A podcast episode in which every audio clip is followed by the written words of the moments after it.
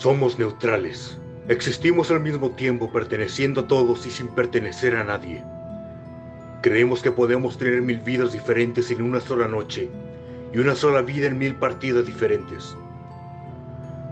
Conocemos el sabor dulce de la gloria y el amargo de la derrota, la dulce pena de la vida, de la muerte y de la no vida. Creemos que todos son especiales, con colmillos, con pelaje por todo el cuerpo, con una vara para lanzar hechizos, con una espada con unos simples dados de más de seis caras. Mujeres, hombres, adultos, adolescentes, ancianos, niños, podemos ser uno interpretando a todos. Podemos elegir qué vida tener. No somos guerreros ni paladines, ni druidas, ni plebeyos ni élite, ni tradicionales ni tecnócratas, ni cazador ni hombre lobo, ni sabán ni camarilla. Somos todos, somos neutrales, somos zona neutra, un hogar para todos. Ok, ok, gracias Mauricio. Muy buenas noches a todos, a todas, ¿cómo están? Espero que estén teniendo una gran semana, o por lo menos que ya falta poquito para terminar la semana, depende cómo uno lo mire. Em, nuevamente estamos acá en Hablemos de Rol. Tenemos este séptimo programa, ya siete de la suerte, y vamos a seguir hablando de Dungeons and Dragons. Para ello, nuevamente tenemos un grupo de panelistas, algunos rostros conocidos, algunos rostros que ya se están haciendo habituales, y comencemos por las presentaciones. Así que creo que por hoy vamos a hacer un caballero, vamos a comenzar por las damas primero. Por favor, si te quieres presentar con nuestros oyentes y las personas que nos están viendo en este minuto. Bueno, muchas gracias.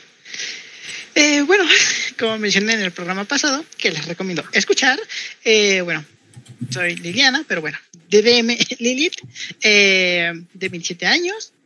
Mi oficio actualmente es directiva en sistemas y bueno, recién vengo de tomarme unas vacaciones del rol, pero bueno, realmente estuve demeando y jugando quinta edición por dos años seguidos.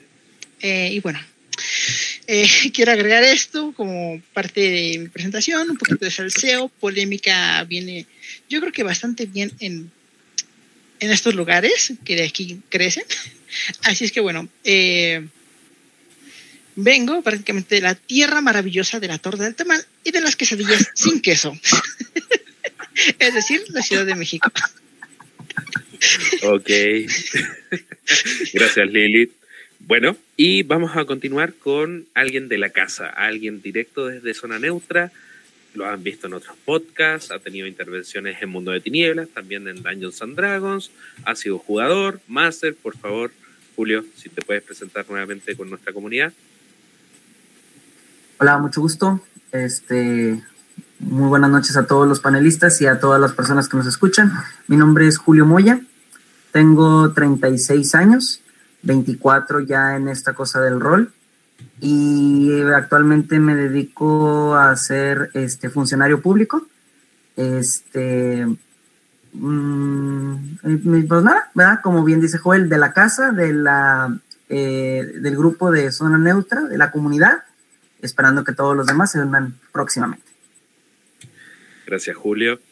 Bueno, vamos a continuar con nuestros invitados. Eh, nos quedan puros varones, así que voy a, darles el pase en el orden en que yo los veo en la pantalla, de izquierda a derecha. Anuar, por favor, si te puedes presentar con nuestra comunidad. Claro que sí, buenas noches a todos. Eh, muchas gracias por la invitación nuevamente.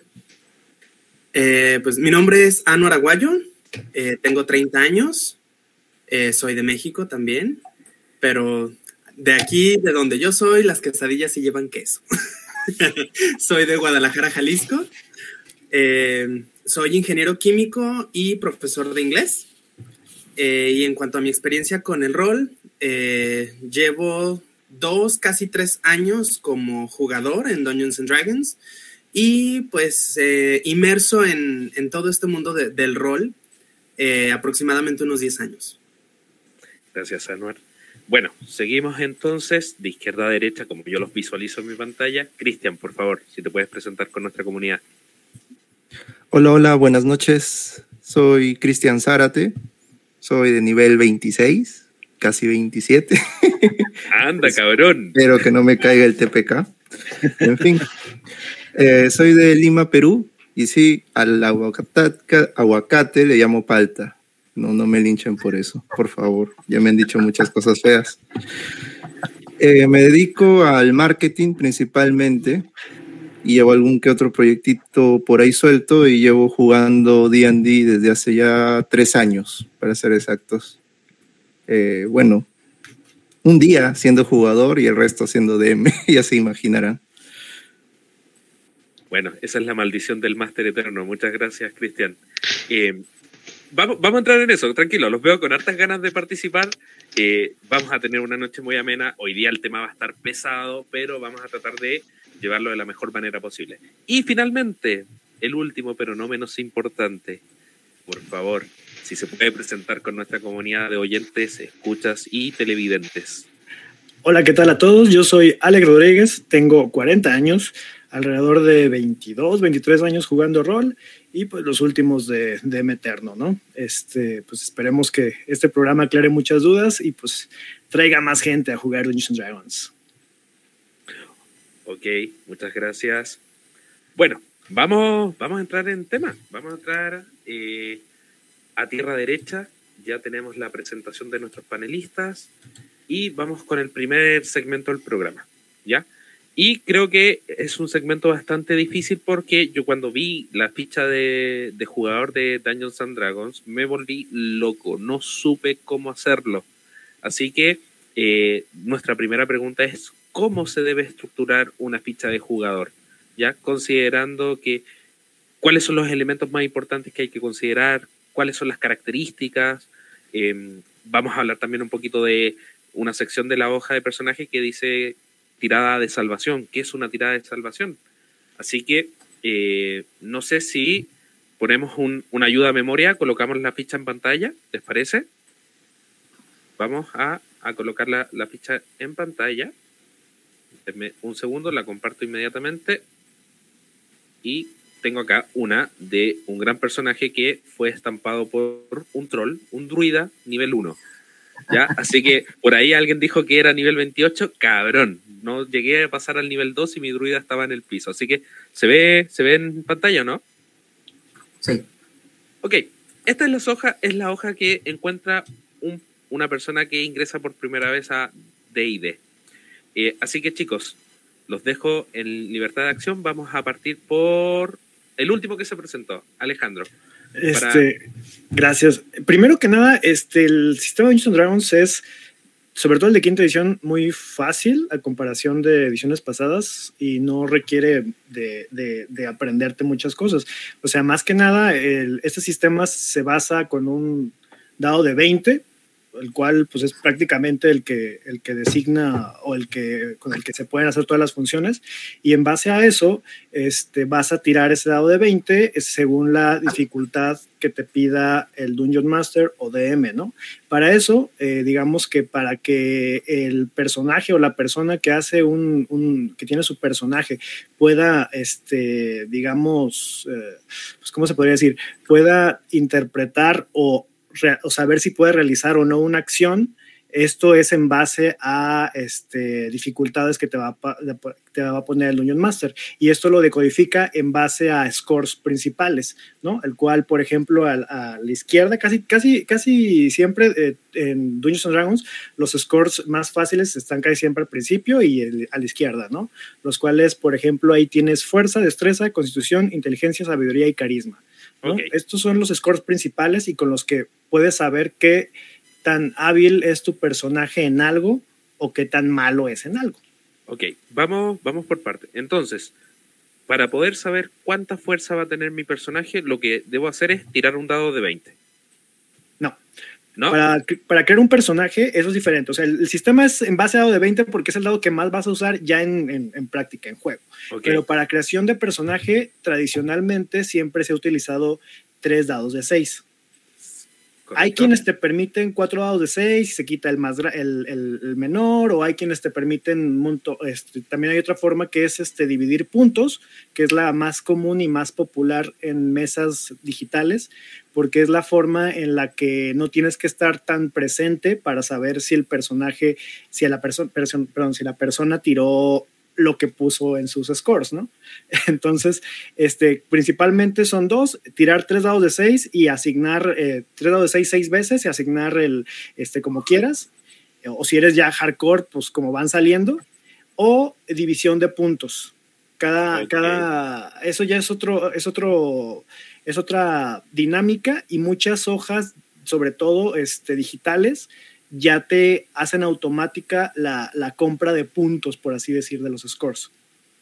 Ok, voy a, voy a hacer una pregunta abierta para los panelistas, eh, porque yo creo que ya Alejandro más o menos explicó un poquito cómo se distribuían estas características con una tirada de dados, tres dados de seis, y al azar, es lo que te toque. Eh, ustedes, a su criterio, eh, vamos a comenzar por Anuar. ¿Cuál es la característica más importante para un jugador? Va a depender del personaje, va a depender de la raza, va a depender de la especialización. Eh, la característica más importante de tu personaje va a depender de la clase, de la clase que elijas. Eh, no es lo mismo, por poner ejemplos muy, muy generales, eh, la característica principal para un mago, lanzador de conjuros, cuya característica principal es la inteligencia, porque de ahí reside su poder, la efectividad de sus conjuros y demás, a un pícaro, por ejemplo, que la habilidad más importante para un pícaro es la destreza. Necesitan esa agilidad, necesitan ese sigilo, necesitan eh, esa, ese, juego de manos para realizar las diferentes acciones en las que destaca eh, cada una de, las clases. Entonces, eh, antes de asignar los diferentes valores a cada una de estas seis características principales, eh, creo que lo primero sería elegir la clase que uno quiere jugar eh, de la mano con la raza que también uno, quiera eh, jugar.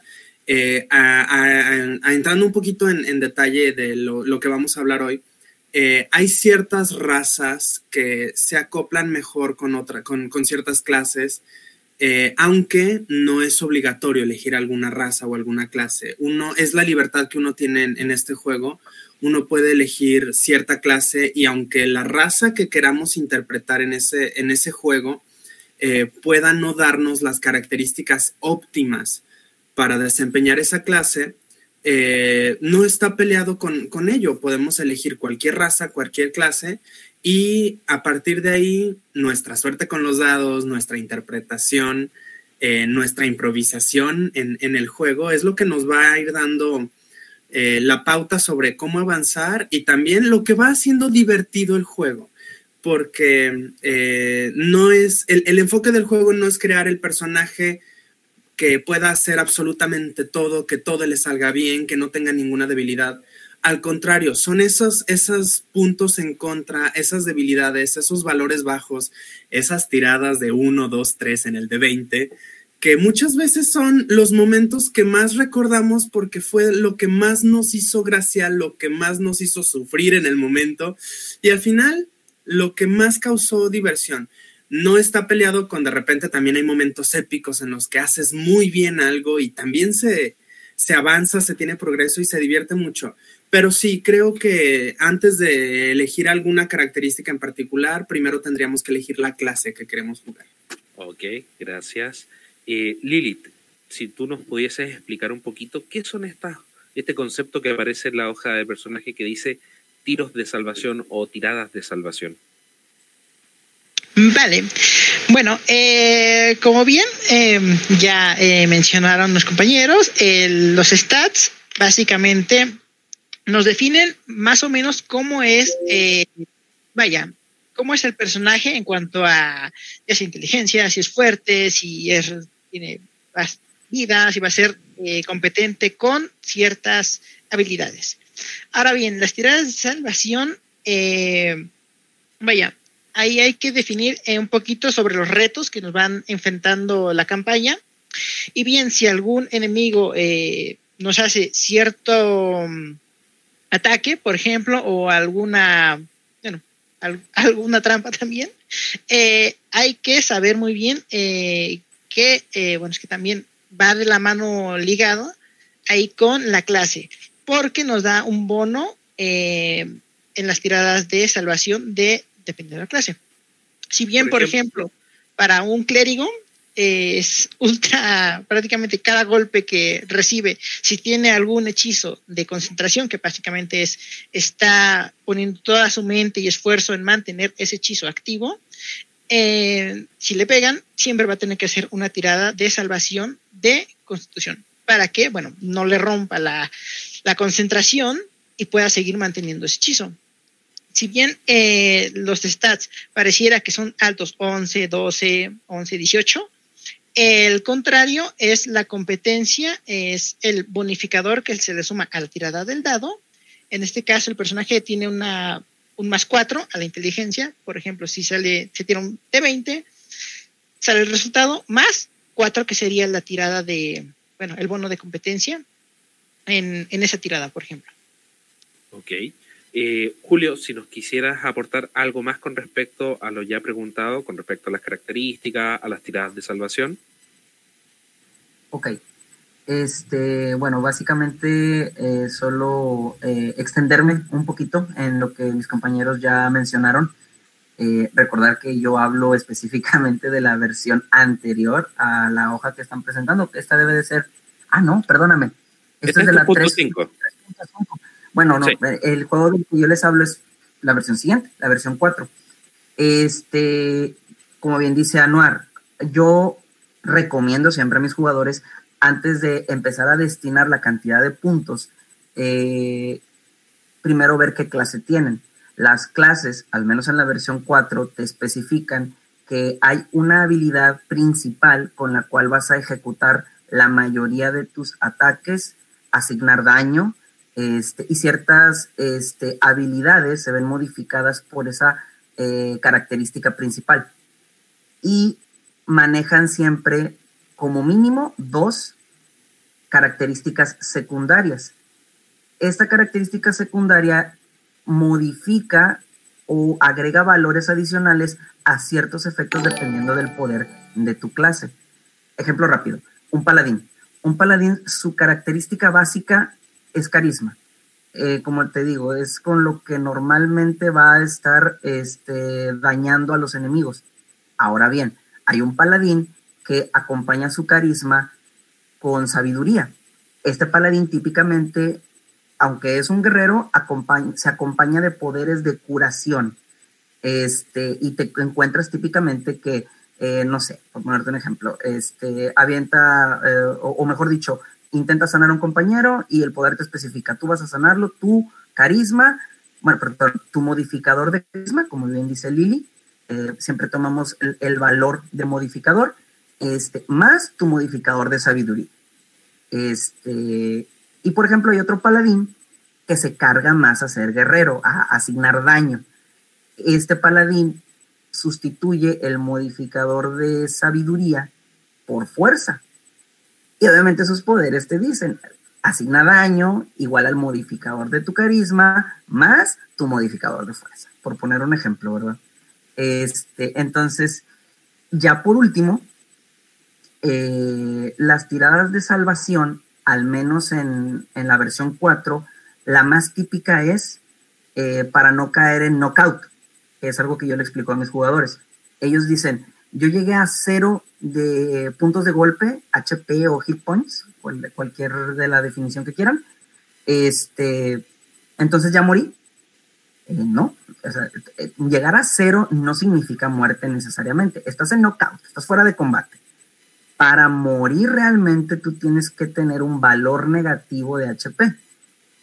Y tú vas a ir perdiendo más HP cada turno tu tirada de salvación te permite eh, ponerte, eh, o sea, volver en sí o, estabilizar tu condición para que no sigas decayendo. Hay otras tiradas de salvación, que son normalmente ataques muy devastadores de enemigos, pero ya son temas muy puntuales que mm, siguen la misma regla, pero no son tan repetitivos como, insisto, caer en cero de HP. Ok, gracias Julio. Cristian, hay una parte que, nuestros panelistas anteriores no han tocado y me gustaría preguntártela a ti. Eh, en la hoja aparece algo que se llama PG o puntos de golpe y otro que es CA, clase de armadura o clase armadura. Si tú nos pudieses comentar un poquito de esos dos conceptos que aparecen en la hoja de personaje. Bueno, a grandes rasgos, los PGs o puntos de golpe no es realmente tu vida tu salud tal cual, ¿no? Es más como que tu resistencia a caer inconsciente. Porque eh, en otros sistemas sí tienen esto de que cada vez que pierdes eh, puntos de salud, eh, empiezas a recibir algún tipo de prejuicio, ¿no? Como que tienes cicatrices, te puedes hacer una herida abierta, etc. En cambio, en Calabozos y Dragones, lo bonito y lo sencillo es de que te pueden hacer mucho daño, ¿no? Pero eso no te va, no va a hacer que vueles en mil pedazos, ¿no? Sino que llegas a un punto que normalmente son los cero PGs o cero puntos de golpe, donde es cuando recién tú caes desmayado al suelo, ¿no? Te desplomas debido al cansancio acumulado, no al sobreesfuerzo, etc. Y en cuanto a la clase de armadura, vendría a ser el qué tan difícil es que un enemigo te golpee, ¿no? Normalmente lo que pasa es de que, bueno, este punto lo voy a tratar ahorita después, pero principalmente la clase de armadura es qué tan difícil es que te peguen, ¿no? Una clase de armadura más alta hace que seas más difícil de golpear, ya sea porque tienes una muy buena armadura o porque eres muy evasivo, ¿no? Que directamente no es que el golpe te den la armadura, ¿no? Sino que directamente tú los esquivas. Y es lo bonito de los monjes, ¿no? Si es que alguno lo ha jugado. Pero algo importante a resaltar es qué edición estás jugando, porque eh, pese a la idea generalizada que se puede llegar a tener en un principio, cada edición no es la versión mejorada de la anterior, sino que refleja la idiosincrasia de la época, ¿no? Es decir, cada edición tiene como que una función distinta supongamos, eh, si quieres jugar lo más clásico, lo más sencillo, tienes la primera edición, donde no hay esto de que, o sea, apenas llegas a cero punto de golpe y ya estás muerto, ¿no? Es una edición más, más contundente, por así decirlo, ¿no? Que tienes tiradas y es más sencillita. Después tienes la segunda edición, que es como la versión más, este, con micro reglas, ¿no? te tardas mucho en dar un golpe, pero ese único golpe que das después de media hora de juego o una hora de juego es un golpe muy potente, ¿no? Porque se calcula tu peso, se calcula con, qué, arma, con qué mano la usas. Exacto, se calcula también en contra de la armadura de tu enemigo, en contra de su tamaño también.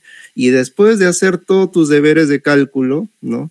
Recién te dice, ¿no? Cuánto daño le has hecho tienes la 3.5, ¿no? Porque ya para qué hablar de la tercera edición, ¿no? Que es como que la versión que a todo el mundo le gustó porque es la que duró más tiempo y tienes una cantidad de material pero aberrante.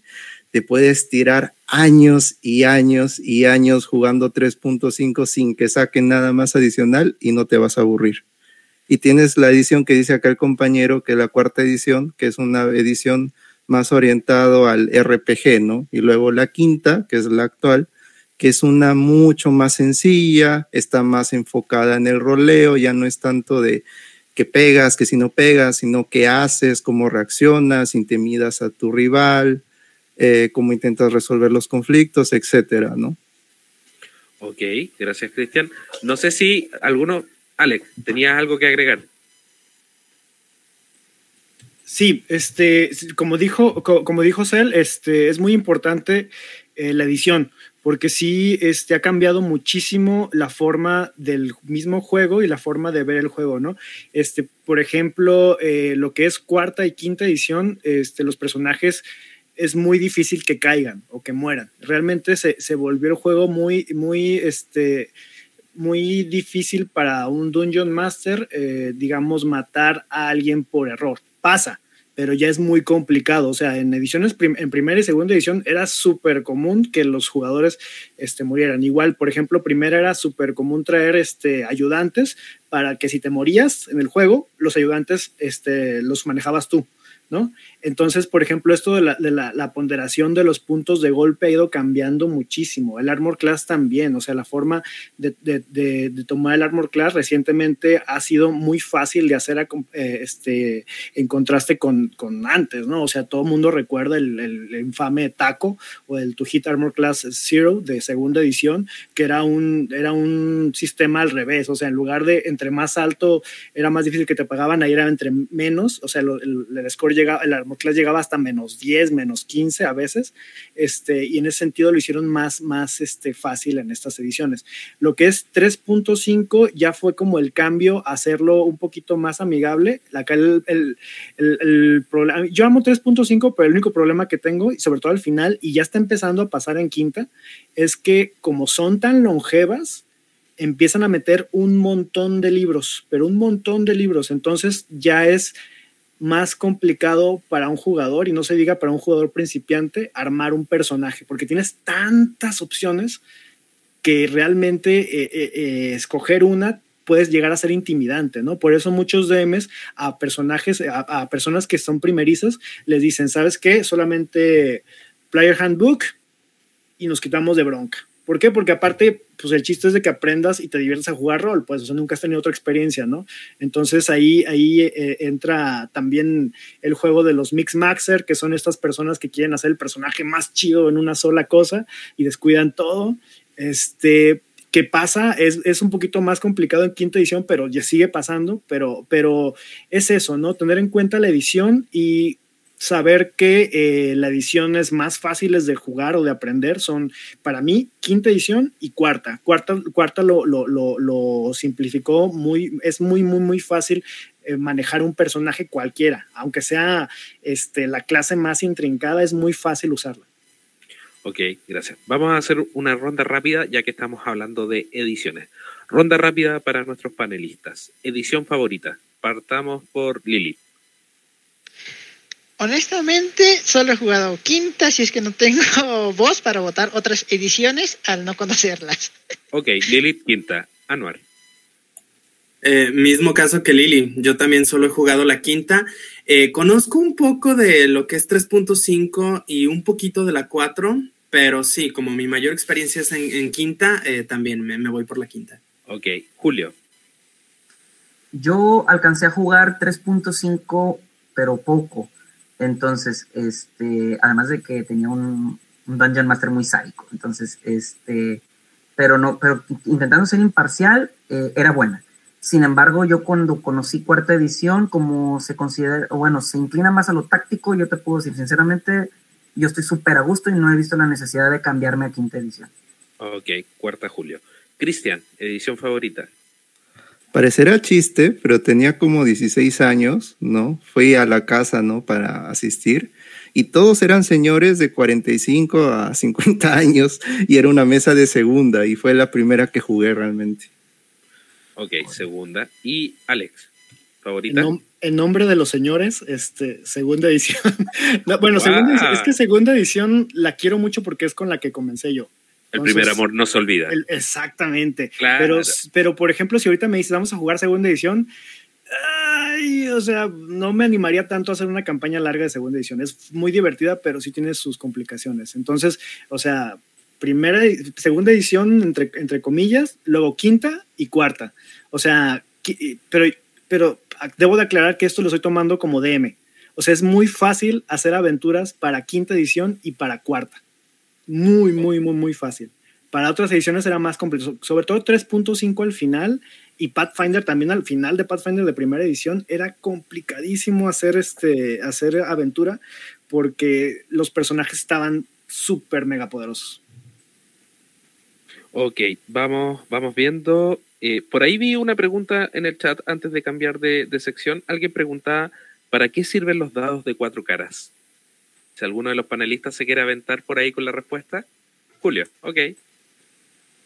Eh, al menos en cuarta edición es un dado para asignar daño.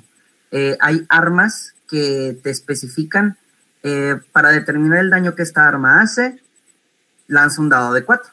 Entonces, son armas típicamente pequeñas, versátiles y con habilidades este, adicionales, por así decirlo. También te encuentras armas especiales, eso ya a discreción de tu narrador, perdón, de tu Dungeon Master si te las quiere habilitar, pero que tiran múltiples dados de 4. Entonces, a primera instancia, alguna vez un compañero me dijo, oye, pues da lo mismo que tire un dado de 8 si voy a tirar dos dados de 4. Le digo, pues obviamente no.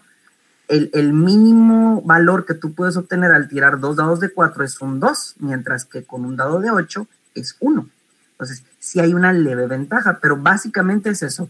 Hay efectos que puedes eh, disparar tanto tú como jugador como los enemigos del que está controlando el Dungeon Master, pero es similar a lo que comentaba hace un rato. O sea, realmente es el menor de los casos. Típicamente, insisto, es para asignar daño. Ok, Anuar.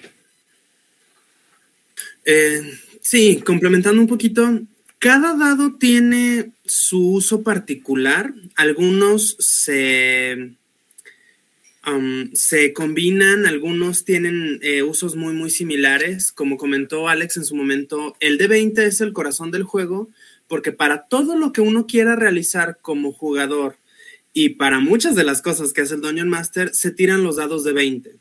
En la comunidad se considera, en cuanto a combate, un golpe crítico si tiramos un 20 natural, un 20 en el dado de 20, y un fallo crítico cuando tiras un 1. Eh, pero no son los únicos dados. Eh, como mencionó Alex, también hay dados de seis caras, el dado convencional que todos conocemos, que se utilizan tanto para eh, la asignación de los valores en tus características como para otras cosas. Por ejemplo, hablando de quinta edición, tus puntos de golpe, cada que tu personaje sube de nivel, eh, cada, cada clase tiene un dado de golpe, que es lo que determina cuántos puntos de golpe ganas adicionales al subir de nivel, en cuánto se incrementa tu total. Las clases más frágiles como magos y hechiceros tiran un D6. Las clases más fuertes como los bárbaros tienen un D12. Eh, el D12 también se utiliza con ciertas armas que causan daños muy fuertes. Y en cuanto a conjuros, los conjuros te abarcan desde un D4 hasta un D12. Eh, y a veces, en ciertos detalles, hasta un D100. Eh, pero sí, típicamente un D4, como mencionaba Julio, se utiliza para armas sutiles, de daño tal vez no tan llamativo en un principio, pero que se acumula fácilmente. Y en cuanto a conjuros y magia, eh, magia de apoyo que añadan eh, modificadores, bonificaciones a las tiradas de los demás. Normalmente es un de 4, a veces puede ser un de 6. Eh, vaya, también hay dados de 8, hay dados de 10. pero sí, pues se utilizan en general para muchas cosas y cada uno tiene su, su aplicación en el juego. Ok. Por ahí leí algunos comentarios que decía que se utilizan para escapar de la policía, para entorpecer a los bullies. Parece que el D4 tiene mucha, mucha utilidad, sobre todo si es de metal, por ahí leí un comentario.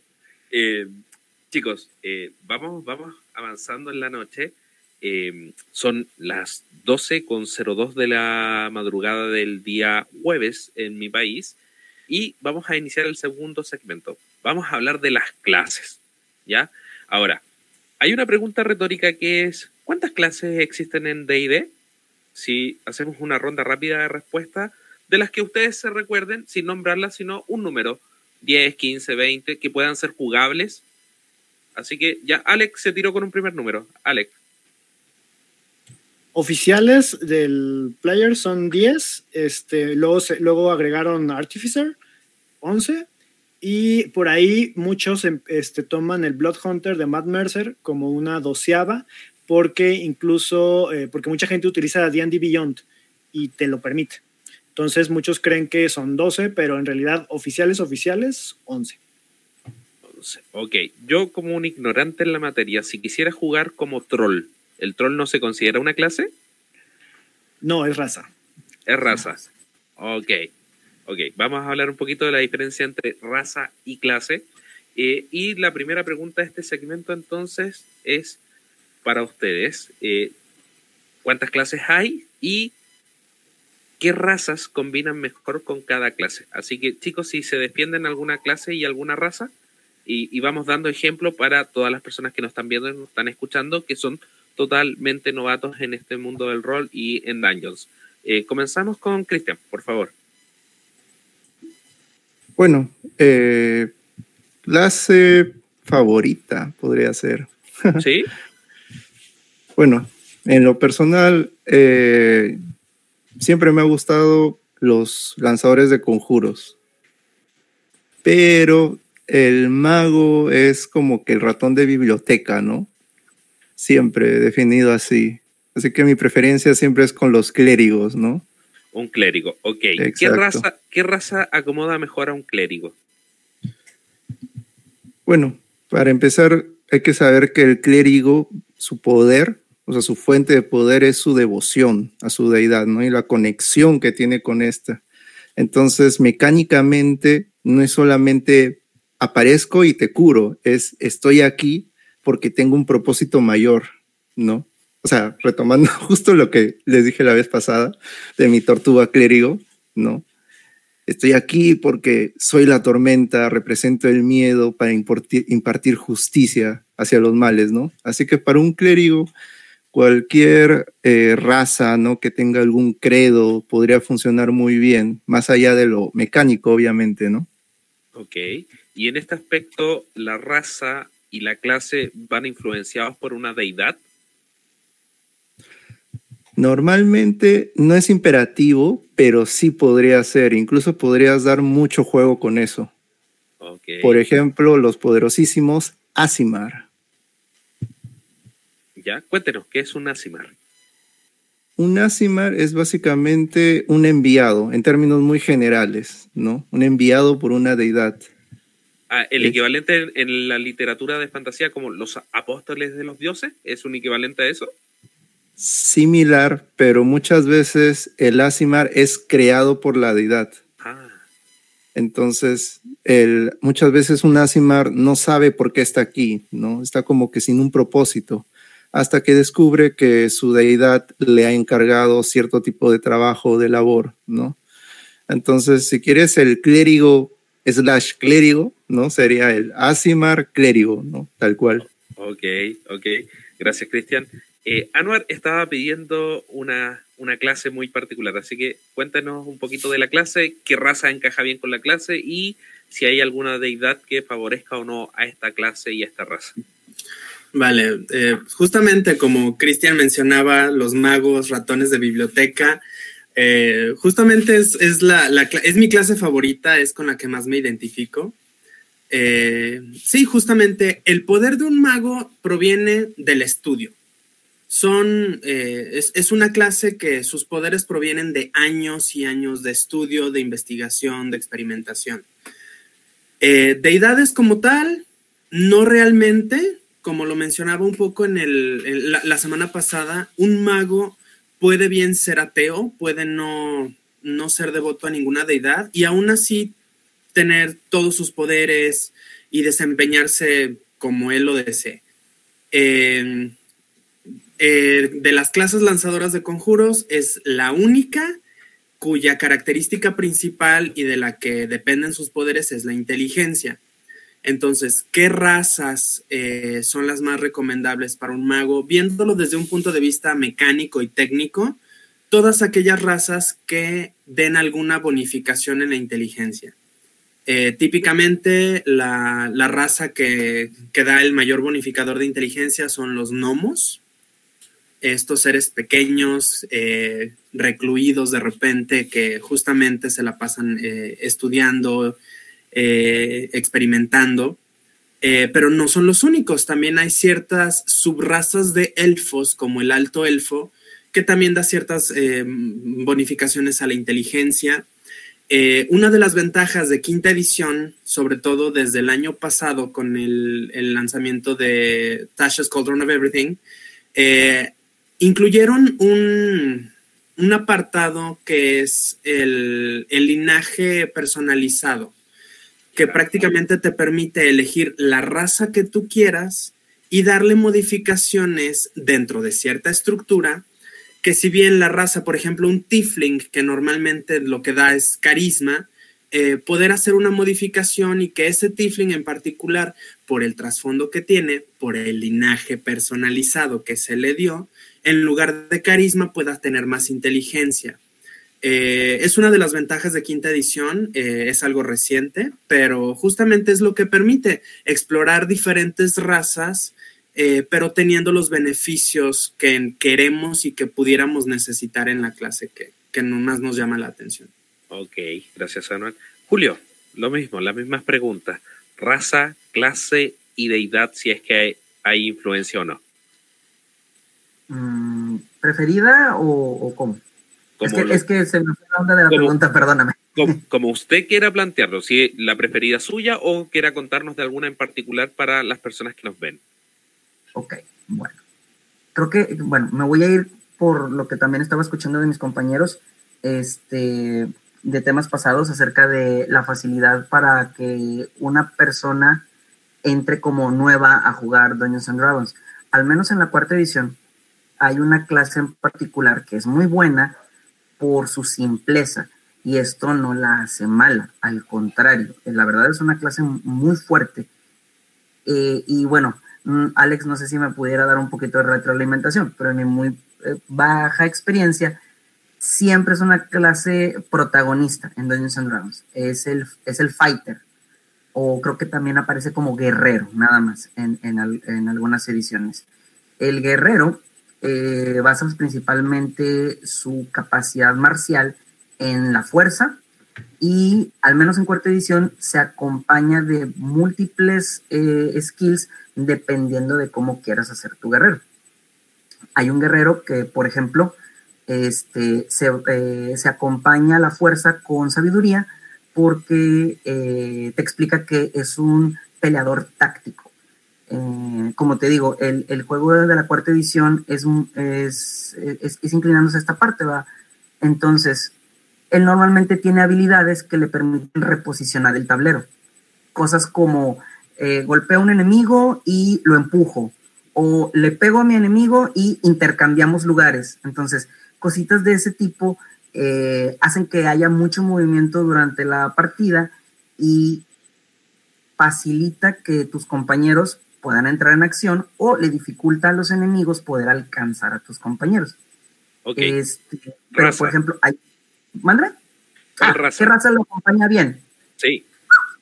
Este, bueno, casi cualquier raza que te dé fuerza es un perfecto eh, compañero para el, fighter o guerrero. Este, ya como te digo, solo depende de en, qué área quieras dedicarte. Este que te estoy platicando, que te digo que es táctico. Hay otro fighter que es de dos armas, que simplemente se basa en meter daño, así. Eh, hay otro fighter que es un arma y un escudo, y ese es principalmente un tanque. Entonces te digo, si no quieres, si quieres tener una jugada amena y eres principiante, mi recomendación es un fighter empiezas muy bien y ya de poco en poco vas investigando sobre las demás clases y razas. Pero todavía no me dices una raza, así que tírate a la piscina y ah, dime una raza. Ah, perdón, el enano, el enano le queda muy bien a, un fighter, este, o un Dragonborn, perdón, cualquiera de las dos, excelentísimo. ¿Y en, cuarta edición orcos no hay? Uno pensará que los orcos... fíjate, que, fíjate que sí, y de hecho son una raza, mm, bueno, viendo su poder racial, eh, bueno, en cuarta edición todas las razas se acompañan de un racial, entonces su poder racial es muy bueno. Eh, te permite asignar un daño extra en, un ataque único, pero la cantidad de daño es, importante. Eh, el único mm, candado, por así decirlo, es de que no aparece la raza tal cual para jugar. Sin embargo, en el libro, en el manual de monstruos, eh, que pues ese obviamente lo va a tener principalmente el Dungeon Master, viene el apartado para eh, como nota. Este, está el orco, pero si tú quieres que tus compañeros eh, tengan, tengan la posibilidad de usar un orco, aquí están sus stats y aquí está todo lo que tienes que saber para que sea una raza jugable. Originalmente se pudiera decir que es un enemigo nada más. Ok, ¿y deidad afín para los guerreros? ¿Hay alguna? Sí, eh, hay una deidad que se llama Cord. Eh, Eh, principalmente es el dios de la tormenta eh, y la guerra. Este, ahí se explica solo. Este, y la, la parte chida es de que eh, todavía no hablamos de eso y no sé si lo vayamos a tocar, pero lo digo así superficialmente. La alineación que te da Core es neutral, entonces te permite también no ser tan riguroso contigo mismo y, y explorar un poco más de el mundo de Dungeons and Dragons respecto a las decisiones morales que tomara tu personaje. Ok, gracias Julio. Bueno, vamos, vamos a continuar con Lilith. Lilith, la misma pregunta para todas las personas que nos están viendo y nos están escuchando. Raza, puedes tomarlo como favorita o alguna que nos quieras presentar que te haya llamado la atención. Clase. De hecho. Y deidad. Exactamente. Eh, de hecho, quería salvar la, la, raza, que vaya, prácticamente estoy obligada de mencionarla por contrato eh, de algunos amigos que están aquí en el chat, eh, Dragonborn, y rescatarlo de que acaba de mencionarlo. Prácticamente el Dragonborn para mí es excelente paladín, eh, puesto que, bueno, se acompaña un poco con su lore, eh, vaya, descendiente de dragón, es un poco eh, con ese sentido de orgullo y valor, por así decirlo, se acompaña para la clase eh, paladín. De hecho, enlazarlos queda bastante bien, da un juego de rol bastante divertido andar roleando junto a su deidad. Vaya, prácticamente viene el kit completo intercalado entre raza, clase y deidad. Entre algunas ellas, bueno, estaría Thorn, por ejemplo, que es una deidad, vaya, de lealtad, cosas rectas, el honor. Eh, o, eh, bueno, Kellenborg también ahí con la justicia y la balanza. Entonces, de las clases que prácticamente se acompañan. Puesto que aparte el Dragonborn, eh, bueno, lo acompaña su resistencia, que puede ser dependiendo de los colores, ahí pueden ser negros, azules, de los cromáticos con latón, bronces, les otorgan una resistencia al tipo de daño junto con su color, lo que hace que sean aún mejores eh, defensores o tanques, en, por lo menos en quinta. Vaya, eh, se complementan bastante bien para eh, ser pues los tanques de la partida y poder absorber unas brutalidades de daño a veces. Entonces yo diría que eh, un buen paladín, Dragonborn, con su deidad un poco ahí leal, más o menos castigando a, a los que rompan alguna regla de sus deidades, que también eh, es el tema con los paladines, puesto que son una clase marcial, pero también de hechizos. Es una clase que recomiendo para empezar también, puesto que eh, vas a estar pegando golpes, pero también puedes castear hechizos, entonces aprendes un poco a jugar las dos mecánicas que ofrece Dungeons and Dragons. Si bien eh, tiras dados y atacas con una espada, bueno, también en algunas situaciones vas a requerir algún hechizo para acabar con otros enemigos. Bien, esta clase es bastante versátil a la hora de manejar estas dos mecánicas y buena forma de introducirlas. Ok, gracias Lilith. Bueno, vamos, hay harta actividad en el chat, se me hace muy, muy complejo estar tratando de llevar la transmisión, viendo lo que pasa en el chat, más la interacción de los panelistas. Agradezco mucho a mis panelistas esta noche porque están respondiendo todo lo que se lanza en el chat. ¿Ya? Así que, muchachos, si quieren un poquito transmitir lo, que está pasando en el chat en este minuto, está intenso. Eh, G-Wizard87 consulta eh, qué otras razas extravagantes o locas hay. Ah, hubieron algunas respuestas controversiales. Hablan de kobolds, hablan de slimes. Por favor, si alguno de los panelistas quiere tomar la bandera y nombrar alguna raza curiosa, a lo mejor algo que sea eh, extraño en una mesa y que hayan presenciado ustedes en alguna ocasión. Así que si alguno de los panelistas quiere tomar la bandera. Este, la, el programa pasado, no, no recuerdo quién mencionó Kenku, pero sobre todo porque era súper divertido por, por la limitante que tienen para hablar. Entonces es muy, muy, eh, hablando de rol, es muy divertido este, cómo, cómo interactúan este, los jugadores con esa raza, para mí. Otra interesante podría ser un, una especie de pseudo, bueno, no pseudo, un, un Mind Flyer, también podrías eh, tomarlo en español, por favor. Un Manflyer, ¿cómo es? es? Ay, ¿cómo le pusieron Manflyer? Ay, no recuerdo el nombre del Manflyer en español, la verdad. Nunca es en español, ¿eh? eh estamos, eh, estamos en, en, México la maldición del Spanglish. Vamos a aprovechar que tenemos profesor de inglés acá a ver si nos da una traducción, aunque sea literal, Anuar. En Stranger Things ah, pusieron. Dame un momento para buscar como una traducción que nos ayude como a ejemplificarlo, porque sí es un concepto muy, muy anglosajón. O Ilitiel también es el nombre, eh, ahí por ahí lo pusieron en el chat de eh, ilícido, está, también lo, el, Ilitiel es como el nombre verdadero de la raza. Eh, sí, Cristian justamente mandó algo al, chat, es un desollador mental o un desollamiento. Ah, ya, ya, ya, ya. Yo lo he visto en Reinos Olvidados de R.A. Salvatore, con los drows, los desolladores mentales. Sí, sí, sí, sí. Me suena. Sí. Sobre todo es, muy divertido, este, si lo, si tu DM te lo permite, porque también este es, es puedes llegar a ser muy OP, muy, muy este, puede llegar a ser muy fuerte el, personaje por el control mental que pueden llegar a tener, pero es muy interesante sobre todo por la naturaleza que tienen en, en su eh, pues forma de conexión con otros de este, ¿cómo se llama? De, de, de, suella, de soyamentes. Sí, sí, eso, es padre. Una especie de mentalidad de colmena, tengo entendido, algo así. Sí, sí. de hecho, eso mismo le iba a comentar. Hay una escena eh, en las crónicas del Elfo Oscuro, Dritz Dourden, de Rea Salvatore, muy buena, léala, vale la pena. Eh, y que, que, es muy de esta onda de Dungeons and Dragons, Pathfinder, y te cuenta la, la, historia de cómo es la vida de un drow, de un drow que no está alineado con la reina araña, que es la deidad oscura de los drow, sino que es un drow con un alto, una alta moralidad. Y nació inocente y no se contaminó por la sociedad drow. Y pasa tiempo en la, en la penumbra oscura y un desollador montal en alguna parte los controla, los logra controlar. Y ellos tienen como una especie de deidad que es un gran cerebro, es como un cerebro de estos de los que salen en Futurama. Y los tipos usan a, los drows para darles masaje al cerebro. Son bien apreciados como esclavos porque las manos les permiten dar un buen masaje, un buen servicio.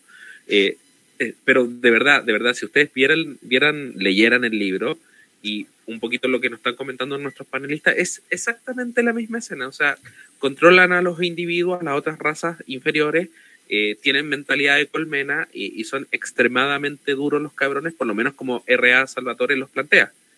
Em, no sé si podemos rescatar algo más del chat o quieren agregar algo más nuestros panelistas. Por ahí leí Centauros, vi muy rápidamente. Julio, por favor. Eh, yo nada más quería entre comentar y compartir algo que vi en el chat, pero lo perdí ahorita, ya lo dejé de ver hubo un compañero que mencionaba que a él le gustan mucho los, los Monk, este, pero que desafortunadamente no son viables de inicio de juego, que tienes que pasar cierto tiempo eh, subiendo de nivel para que el personaje se vuelva competente. Entonces, hablando desde mi, desde mi perspectiva, en, cuarta edición no hay personaje que no sea competente. O terminas la creación de personaje y el personaje en su justo nivel está perfectamente balanceado para poder iniciar campaña. Pero el compañero no dice de dónde o, a, cuál edición se refiere y por eso es lo que voy a arrojar la pregunta. Alex, ¿sabes algo al respecto? Me gustaría saber. Es que, es que depende mucho, es que depende mucho tu mesa de juego. O sea, la verdad, si tu mesa de juego está en, en otra vez el Mix Maxer, pues sí, obviamente si empiezas con un, con, a lo mejor con un monje en comparación de, no sé, un clérigo, un Mau que avienta, este, que tiene el, el poderosísimo Magic Missile, este, eh, pues sí se ven como un poquito, este, cripeados, pues, disminuidos, pero en cambio, si, si, si estás con una, en una mesa que se preocupen más por la historia, el concepto de los personajes va a ser lo primordial, va a ser lo que va a enriquecer la, la, campaña, pues. Entonces ahí ya no importa la clase que tengas, este, le importa el, el, roleo. Y el monje, yo, bueno, yo no lo veo tan, tan, tan bajo, ¿eh? O sea, yo, ahorita en una de las campañas que estoy dirigiendo, la de Curse of Strad, un, un, amigo tiene un monje, una, una, una viejita monje, este, no, o sea, es, es, bueno, es una es lo que yo Sí, eso es a lo que yo quería llegar. En una de las campañas que yo corrí, un amigo hizo un monje, half orc, y el maldito metía de a cuatro golpes y metía cantidades brutales de daño. Y teníamos un guerrero, bueno, no era un guerrero, pero era un bárbaro.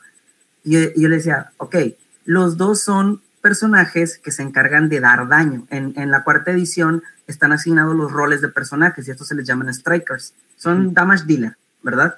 Entonces, eh, o sea, pero eres un bárbaro. Tú tiras con dados de 12 de daño. Este tonto tira con dados de 4 y mete más daño que tú. O sea, e, el armado tuvo que ver. Pero bueno, sí. no sé, o sea, por eso digo, veo el comentario del compañero y digo, eh, al menos en cuarta edición, insisto, no hay personaje que sea inviable. Entonces, okay. no sé si no. sea un errorcito por ahí de ediciones pasadas. Y en quinta, en quinta edición, si en cuarta metía unos trancazos, en quinta edición lo que tiene más cochino es la velocidad.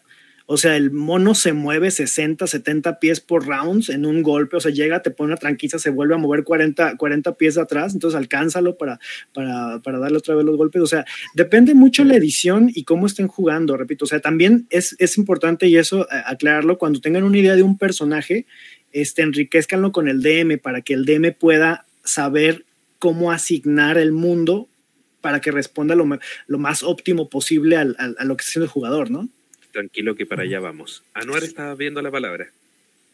Eh, sí, eh, para complementar un poquito lo que mencionan, eh, justamente en quinta edición, eh, todas las clases tienen su, su balance, eh, al punto de que puedes elegir la clase que desees y en una campaña donde todos son el mismo nivel o aproximadamente del mismo nivel, cada clase tiene sus fortalezas en las que se desempeñan muy bien y obviamente tienen sus, sus puntos débiles en los que por lo mismo son, es, un equipo, es un equipo en el que eh, los jugadores cubren las deficiencias de los otros mutuamente con sus propias fortalezas. Y eso es lo que hace que una, una, una campaña, que un grupo de aventureros pueda avanzar y llegar más lejos. Eh, también quería tocar un tema así muy, muy superficialmente, el multiclaseo. Eh, Dungeons and Dragons es un juego que permite elegir más de una clase a lo largo de la campaña. ¿Esto qué, qué, involucra? Hablando de quinta edición, donde el nivel máximo al que puedes llegar, según el manual del jugador, sin, eh, sin quitar que un Dungeon Master pueda hacer sus propias reglas y pueda seguir avanzando, es 20. Nivel 20, el nivel máximo. ¿Qué pasa? Que, bueno, la mayoría de las campañas terminan mucho antes de llegar al nivel 20. Y aún así, eh, el juego te permite hacer mezclas no solamente de raza con clases, sino de dos, dos, o más clases diferentes, donde cada vez que tu personaje sube de nivel, tú puedes decidir si quieres subir un nivel más en la clase que ya elegiste o si quieres empezar a tomar niveles en alguna otra clase, complementando eh, la clase que ya elegiste con características, competencias y habilidades que vas adquiriendo de la otra clase. Eh, y eso da, abre la puerta para muchísimas combinaciones que lejos de el min maxer, como menciona Alex, que es aquel que quiere llevar al máximo algo, es quiero poder abarcar un poco más quiero poder compensar ciertas debilidades o ciertos puntos eh, frágiles de mi personaje con una clase que le pueda dar más, que, que lo haga más robusto o que lo vuelva eh, una navaja suiza con el montón de, de, herramientas a su disposición. No literalmente, aunque no dudo que se pueda en algún momento. okay. Pero sí, justamente... Eh, no nada más es, ah, ya elegí mi clase y tengo que llegar con esta clase hasta el final. No necesariamente, se pueden hacer otras combinaciones. Eh, lo que sí, yo no recomendaría un multiclaseo para jugadores nuevos. Eh, es, creo que es preferible que elijan una clase, eh, algo, algo que, que, les llame la atención, que no necesariamente sea la más sencilla, pero que sea lo que ellos quieran jugar, lo que les interese, lo que, ah, sabes que esto fue lo que a mí me, me, llamó la atención de esta clase y quiero, quiero empezar con ello, quiero jugar. Personalmente, mi primer personaje fue un mago y desde ahí yo me, me enamoré de la clase. He podido experimentar con otras clases eh, y también me gustan, pero como lo comentabas hace rato, Joel, el primer amor nunca se olvida y, y yo me comprometí y me casé con esa clase. Ok. Cristian estaba viendo la palabra. Cristian. Sí, justo lo que está mencionando Anuar, ¿no? Lo bonito de, eh, en general los juegos de rol es que es, un, es una serie de posibilidades, ¿no? Es decir, cuando tú, háganse de cuenta, ¿no? La primera vez que crearon un personaje, hagan, el receso mental, ¿no? Síganme en el juego. ¿Recuerdan cuando leyeron la raza, la clase y se imaginaron cómo se vería, ¿no? Con ese porte que lanzaba ciertos conjuros, ¿no? Esa es la parte, una de las partes bonitas en las que tú idealizas y creas al personaje, ¿no? Pero ese es el inicio, o sea, ese es la, el prólogo realmente. Después de terminar la aventura, ves que tu personaje está todo chuseado, ¿no? Con cicatrices por aquí, le falta un brazo, una pierna, ¿no? Perdió algún familiar por el camino. Pero es lo bonito de que tú sabes dónde empiezas, pero no sabes dónde terminas, ¿no? Y justo ahorita tomando también lo que dijo Anuar, otra parte de quinta edición, que en otras ediciones tenía otro nombre distinto, son los arquetipos, ¿no? Es decir, tu personaje en ciertos niveles, normalmente entre nivel 1 y nivel 3, ganan una especie de especialización, vamos a llamarle, ¿no? Y justo lo que mencionaba Julio, ¿no? Tú te haces un guerrero, ¿no? Y mediante la especialización te puedes hacer un guerrero arcano, puedes ser un maestro de la batalla, ¿no? Puedes ser un samurái, creo que también es oficial, ¿no? Me lo confirmarán después. Puedes hacerte lo que quieras.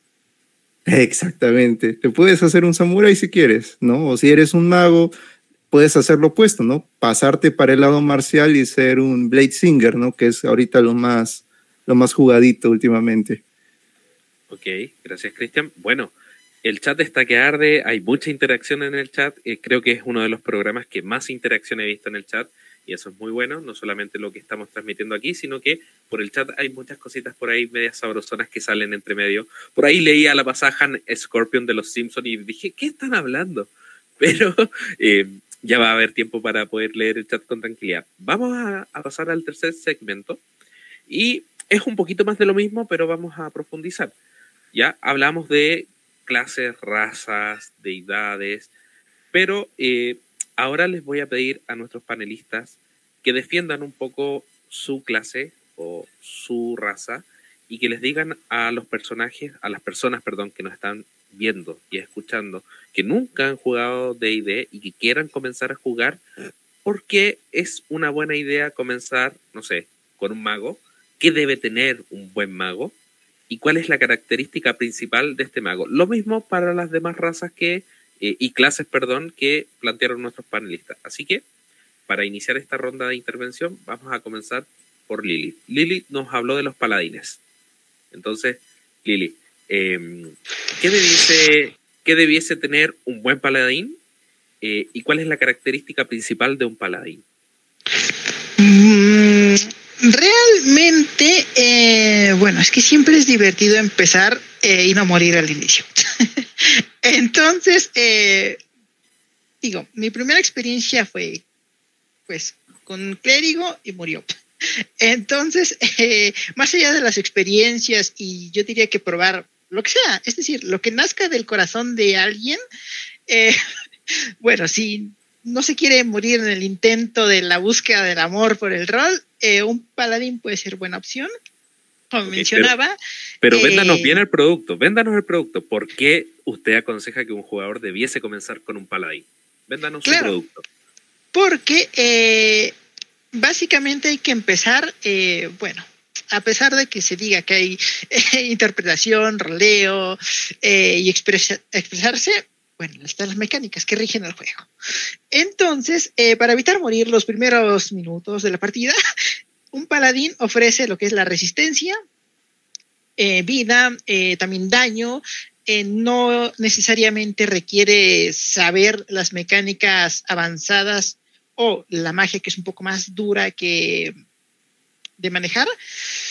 El paladín hasta nivel 3 no, no aprende, por así decirlo, a lanzar magia, bueno, canalizada por su deidad, con su símbolo sagrado.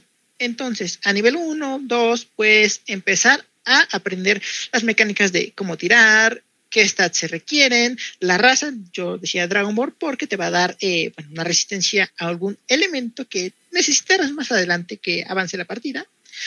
pero bueno, puede ser alguna otra. Humano es una clase bastante versátil que ya sea hay dos, eh, bueno, menos hablando en quinta edición, puede ser eh, un simple humano que dé más uno a los stats y los redondee, porque algo que no tocamos mucho en los stats es que eh, es mejor que sean eh, pares los números, para que eh, al momento de subirlos, la competencia, el bonificador que da, sea un más uno eh, o un más dos conforme se vaya subiendo.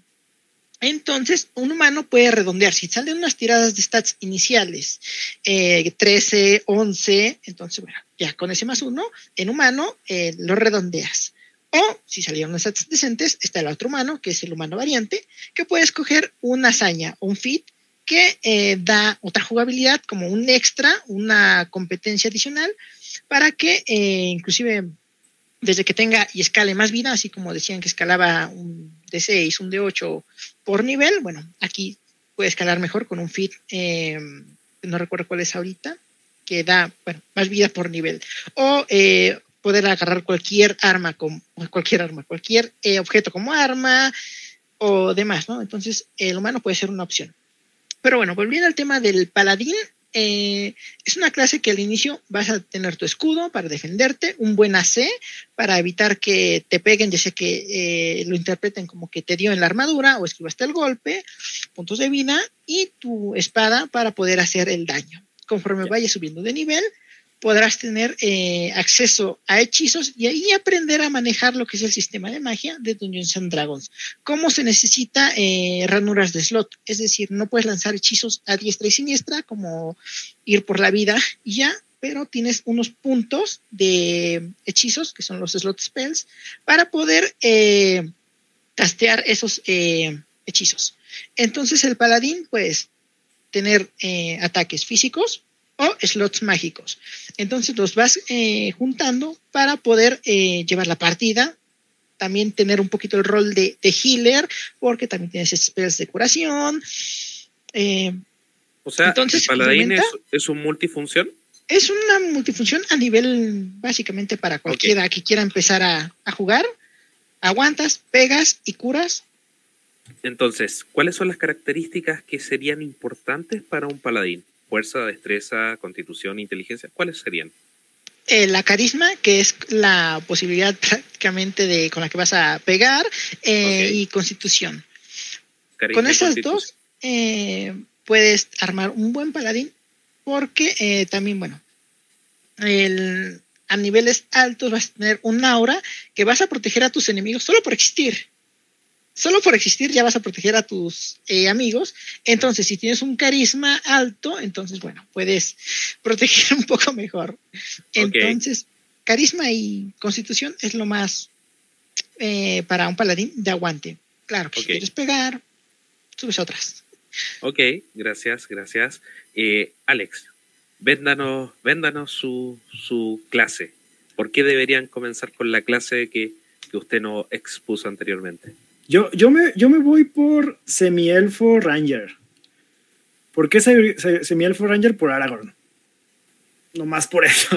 No, o sea, me gusta mucho el concepto del personaje, aparte de que es súper útil en, en, naturaleza o en ciudad, depende de la especialización que le hagas. O sea, eh, te puede este, rastrear eh, cosas, tiene magia de curación más adelante, eh, tiene magia muy útil, puede atacar de lejos o de cerca además de que puede utilizar armas con, o sea, con, bueno, más adelante en, en Score yo recomendaría ahí destreza, sabiduría y constitución como los más, los principales, aunque si quieres tener armas más pesadas, pues también meterle un poquito a fuerza, este, pero más que nada porque es un todoterreno, o sea, a lo mejor no será el que pegue más duro, ni el que, ni el que se mueva más rápido, ni, ni nada de eso, pero tiene la habilidad de poder hacer varias cosas, o sea, es una especie de jack of all trades.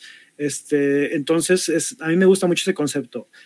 Pero si quieren un, un, un, personaje divertido, este, mi novia está jugando un fighter ladrón a nivel 8, donde ya, ya, ya mezcló los dos arquetipos. Y de arquetipo tiene Battle Master, que tiene un poquito lo que, lo que decía Julio de moverse, mover al, al, al, al enemigo y demás. Este, y de, y de como pícaro tiene asesino. El asesino a nivel a nivel 4 gana una habilidad súper mega puerca que es eh, si gana iniciativa, que casi siempre la va a ganar porque tiene una iniciativa súper mega alta, el primer golpe que, que conecte a un enemigo en el, en, en el combate, en automático es crítico. Wow. Y como es ladrón, mete sneak attack.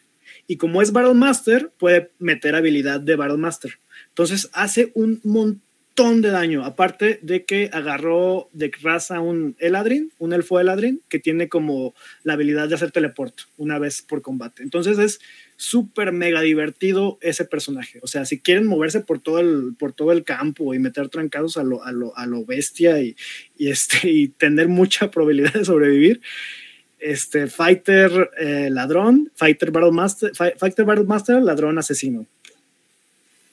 Ok. Cuando hablas de, er, de Aragorn, Aragorn del Señor de los Anillos, Sí, vamos a entrar en polémica porque Aragorn de sangre élfica tiene un par de gotas nomás. Bueno, es sí, no, porque proviene de la, de la, de la línea que el- eligió ser humano. Entonces, Sí, metiéndose Elrond. el lore, podría ser como semiel, semi, semielfo, pues, pero ya mucha interpretación, pero sí, en ese sentido ya ti- ti- tiene razón, sí, sí, Sí, es considerado como elfo humano ahí, ahí, por ahí. Además de que Claro. se quiere tirar a su prima, ¿verdad? A su tía, ¿verdad? Sí, tía, tía, tatara, tatara, Tatara tatara. tía. Exacto. Sí.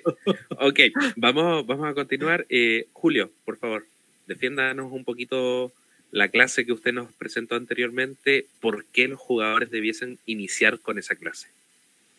Ok. Bueno, quiero recalcar un poquito el punto que comentaba hace un momento. Al menos en cuarta edición no hay personaje inviable, así tal cual.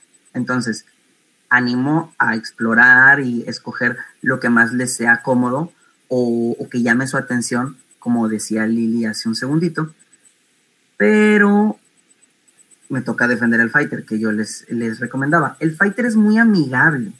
O sea, insisto, todas las clases funcionan, pero el fighter es amigable de jugarse.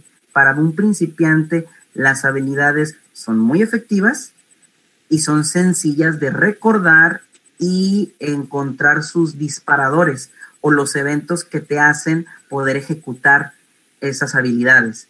Entonces, si a eso le agregamos la raza que yo les recomendaba, el enano, el enano tiene bonificadores a fuerza y a constitución que le caen muy bien al fighter que les voy a recomendar. Hace rato yo les hacía una mención del el fighter de sabiduría, que es muy táctico, pero el que les voy a recomendar yo es el, eh, en, inglés es el Great Weapon.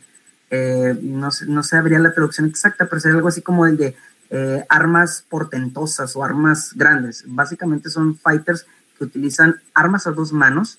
O sea, típico, tienen... la típica hacha que es dos veces más grande que el enano. Exactamente, sí, y, y, y lo ejemplificas bien porque básicamente el, el, personaje se decanta en dar daño, pero su alta constitución le permite tener mucha, muchos puntos de golpe o HP. Este, al menos en la cuarta edición, el arranque de tu, de tu HP lo determina tu cantidad de constitución. Ya después, conforme van avanzando niveles, la regla cambia y hay, hay un, una regla estable para seguir asignando HP. Pero la parte buena es que en un suplemento de fácil acceso, eh, Wizards eh, acordó, eh, perdón, Dungeons and Dragons acordó de que, oye, ¿sabes qué? Al fighter, arma grande, que tiene buena constitución, vamos a asignarle una habilidad que cada vez que él golpea, tiene la oportunidad de ganar eh, puntos de golpe temporales. Los puntos de golpe temporales, al menos en cuarta edición, no sé si existen en ediciones diferentes, son como una especie de escudo, como, como en Halo. Ya ves que tienes un escudo que tienen que romper antes de que tu vida comience a descender. Bueno, básicamente es esto los puntos de vida temporales. Entonces, cada vez que este fighter golpea, gana puntos de vida temporales, que yo como Dungeon Master, al atacarte, tengo que bajar a cero esos puntos temporales antes de empezar a bajar tu HP regular. Wow. Entonces, es, es un mono muy bueno para comenzar a jugar. Te digo, es cero complicaciones, ve, haz tu trabajo que es ser el centro de atención, eres un tanque, vas y defiendes a todos tus compañeros y parte encima del mono más grande que veas. Ese es tu trabajo. ok, gracias Julio. Eh, Anual, si nos, nos cuenta un poquito por qué los jugadores debiesen comenzar con mago y cuáles son las características principales que uno debiese considerar al momento de tener un buen mago. Vale, pues ahora sí que el mago es el lanzador de conjuros eh, típico, tradicional, desde el inicio de Dungeons and Dragons. De primera a quinta edición es una clase que siempre ha estado presente.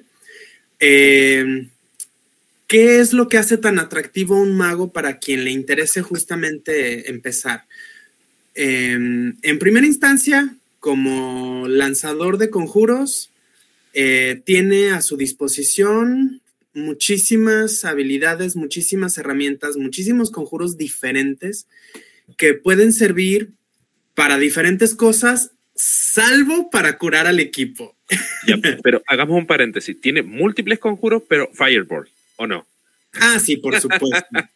es, eh, sí, un mago que llega al nivel 5, eh, salvo que elija tomar algún otro conjuro más por el trasfondo, por la historia que tiene o porque justamente la campaña se origina en un lugar donde eh, las criaturas son inmunes al fuego. Eh, sí, sí, sí, si no hay condiciones de ese tipo, al nivel 5, que es cuando un mago aprende conjuros de nivel 3, eh, Fireball es de nivel 3. sí, es, el, conjuro insignia de, los magos. no solamente eso, tienen conjuros que sirven fuera de combate, para situaciones de roleo, para eh, exploración, para protección.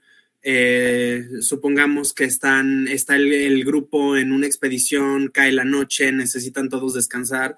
El mago tiene, tiene a su disposición un conjuro que puede dar un espacio seguro al equipo para tomar un descanso, ¿no? Que eh, muy apegado a los juegos de rol y a los videojuegos de rol, cuando el grupo toma un descanso y duerme toda la noche, recuperan su salud y amanecen como nuevos. Eh, es lo que, lo que permite eh, alguna de las herramientas del mago. Eh, el mago, hablando ya en cuanto a la mecánica del juego, y estoy hablando de la, de la quinta edición, tiene la lista de conjuros más extensa de todo el juego. es decir, son, son quienes tienen más conjuros a su disposición, aunque un mago de nivel 20 no va a saber absolutamente todos los conjuros de su lista. Podría, saldría muy caro, eh, es una historia muy larga, eh, porque también es la única clase que si encuentra algún libro con algún conjuro, algún pergamino con algún conjuro, el mago puede aprender, puede copiar los conjuros que se encuentra, eh, aunque todo ello conlleva un costo. no solamente eso, sí, es la clase más frágil en un inicio, su dado de golpe es un D6. Eh, y aún los hechiceros que también tienen un D6, de repente tienen ciertas características que los hacen un poquito más, más resistentes que un mago. Eh, un mago no utiliza armadura, pero tiene a su disposición una armadura mágica si decide tomar el conjuro, entre otras cosas. Eh, ¿Qué característica, como lo mencioné en su momento, inteligencia? Un mago sin inteligencia es un mago que pues no va a tener conjuros tan efectivos. Eh, como segunda característica, dependería mucho ya del jugador. Eh, mi consejo sería destreza o tal vez constitución. si se pudieran las tres, mucho mejor. fuerza definitivamente es algo que un mago no va a requerir o al menos, a menos que tengan mucha suerte con sus tiradas al inicio, eh, pues podrían ser un, mago fuerte. Porque básicamente un mago en quinta edición tiene competencia en tiradas de salvación de inteligencia y de sabiduría. Es, aquel ser eh, que investiga, que sabe mucho por lo que ha investigado, pero justamente como le ha llevado muchísimos años adquirir todo ese conocimiento, pues también ha adquirido mucha experiencia, mucha sabiduría. Eh, podrán ser carismáticos, podrán no serlo, no es algo tal vez tan relevante para un mago. Pero sí, si eres una persona que quiere incursionar en Dungeons and Dragons y le interesa eh, el lanzamiento de conjuros, el tener todas estas herramientas a su disposición, el ser la versión mágica de una navaja suiza, eh, vaya, es, lo que recomiendo. Alguien aquí menciona como ejemplo Gandalf.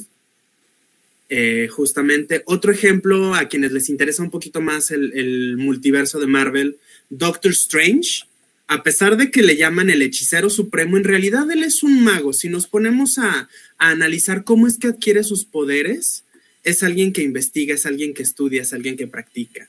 Que se roba los libros de la biblioteca. Eh, por ejemplo, a diferencia de Harry Potter, que más bien sería un hechicero, eh, quien simplemente pues, tiene su magia de nacimiento.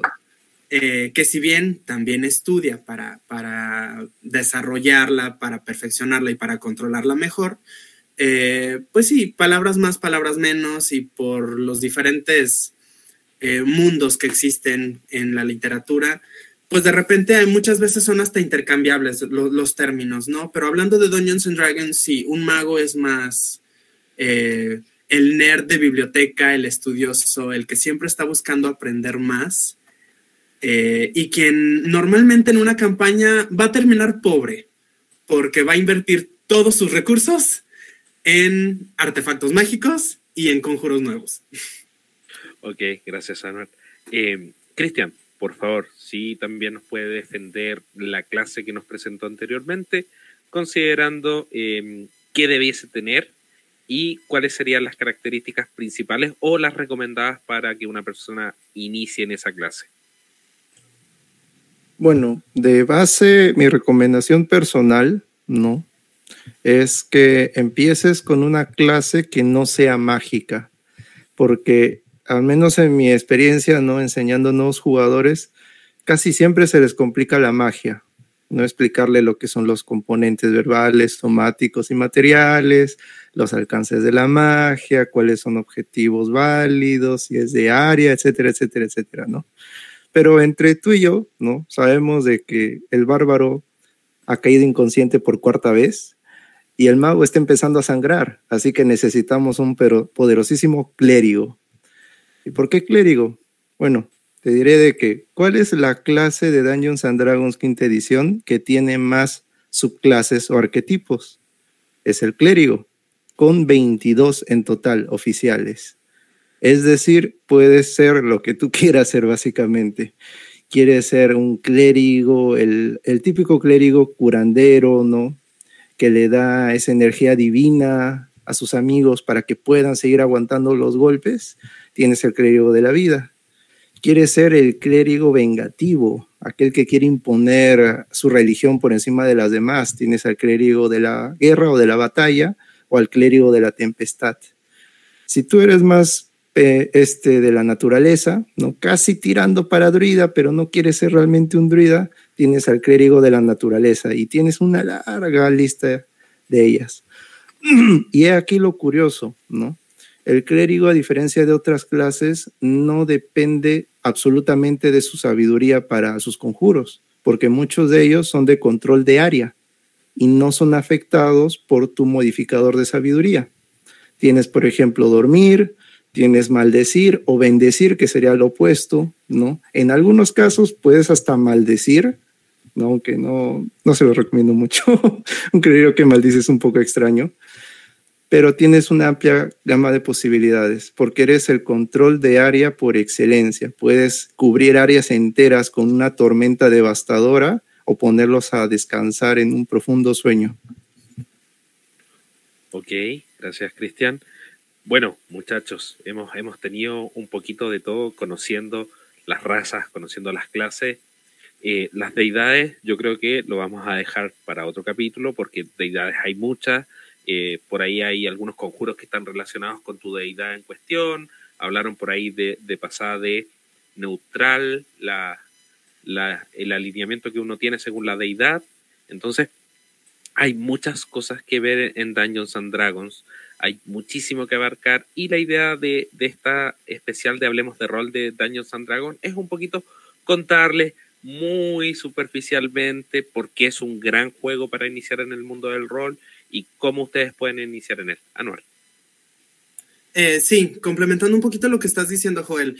Eh, sí, el mundo de Dungeons and Dragons y toda la información disponible y todas las mecánicas que se involucran, sí es muy extenso, sí hay muchísima información y sigue saliendo más, pero eh, para no abrumar a aquellos que están interesados y que quieran empezar, em, algo que, que quiero aconsejarles a todos es, no necesitan sabérselo todo, no necesitan conocerlo todo, basta con que elijan una raza, una clase, eh, que tengan un concepto. Yo me imagino mi personaje así y se pueden basar en algún personaje de la cultura popular, de algún cómic, de algún libro, de alguna película, si así lo desean, para empezar.